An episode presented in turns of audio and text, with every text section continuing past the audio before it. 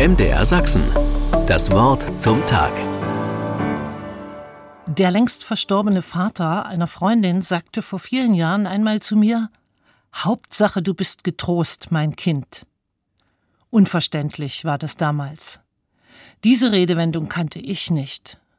Von meinem Vater gab es eher den Satz Du bist wohl nicht ganz bei Trost, wenn ich einen verrückten Vorschlag machte.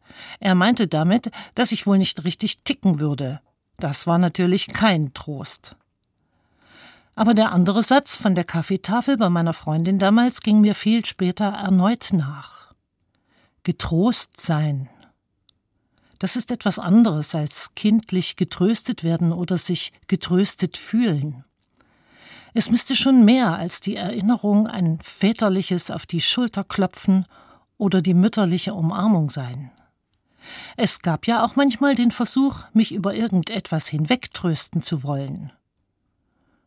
Auch die Bibel kennt das. Trösten kann daneben gehen.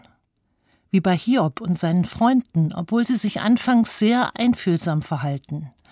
Sieben Tage und Nächte schweigen sie mit ihm, trotz der zahlreichen Hiobsbotschaften, die ihn getroffen haben. Aber dann meinen sie doch, dass der trauernde Hiob vielleicht selbst schuld ist an seinem Leid, zumindest punktuell. Wenn ich heute gefragt würde, ob ich denn nun getrost bin, ich würde keine schnelle Antwort wissen.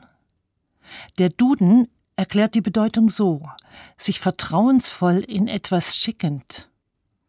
Die Fähigkeit haben, sich in eine Situation ergeben zu können und dabei zuversichtlich sein, beinahe bedenkenlos ruhig bleiben. Aber wem gelingt das schon?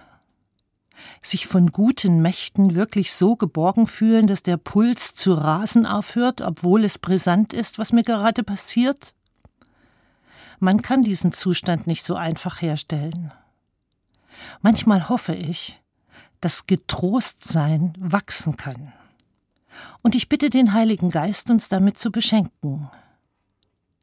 Guter Heiliger Geist, gib uns die Kraft, zuversichtlich zu bleiben, egal was geschieht. MDR Sachsen. Das Wort zum Tag.